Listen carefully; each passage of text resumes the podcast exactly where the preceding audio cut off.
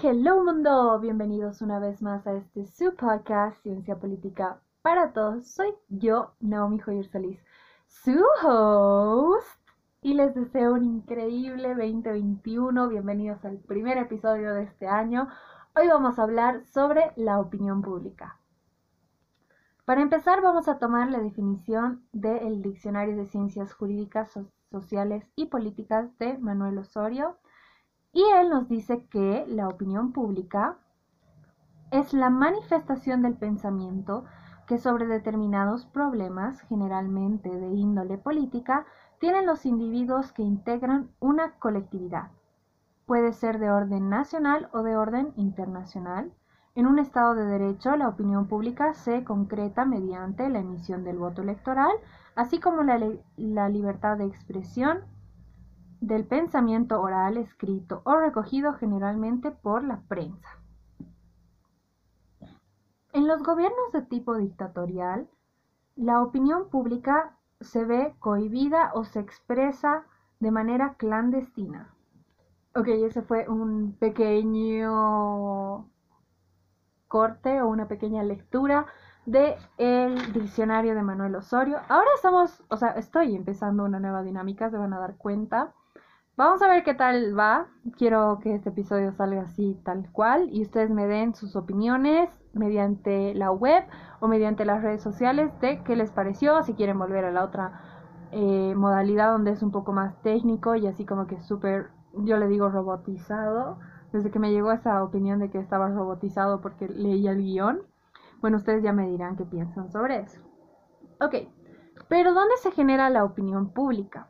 La opinión pública llega a un grupo social de forma externa, ¿ok? Entonces imaginemos que el grupo social es eh, un objeto A y le llega a este objeto A toda la información de manera externa. Ahora, todo esto que genera eh, la interacción externa dentro de este grupo social llega a las noticias.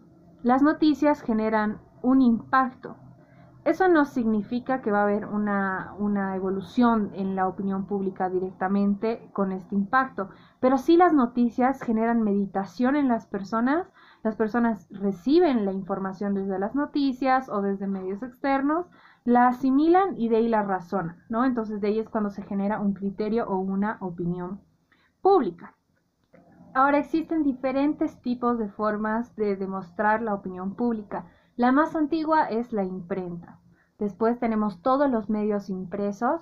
Luego tenemos las noticias, ya sea de radio, tenemos la televisión, tenemos programas, ahora tenemos las redes sociales e incluso ahora las plataformas de podcast para recibir las opiniones de las personas o también las noticias que pues bueno después van a generar una opinión pública.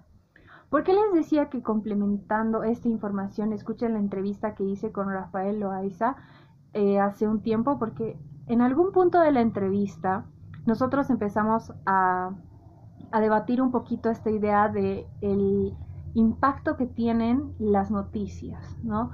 el periodismo en la opinión pública. Y yo le, le como que debatía esta idea al señor Loaiza y le decía, claro, pero eh, a veces un periodista puede ser malintencionado y puede redirigir la opinión pública, porque como es un proceso, este, las personas pueden razonar también de acuerdo a lo que escuchan, ¿no?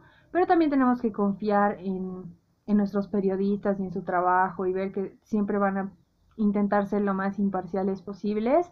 Pero bueno, se los dejo ese pensamiento ahí encima. Vayan a escuchar la entrevista con Rafael Loaiza, que es el decano de la carrera de comunicación social en la Universidad Católica Boliviana, aquí en la ciudad de La Paz, Bolivia.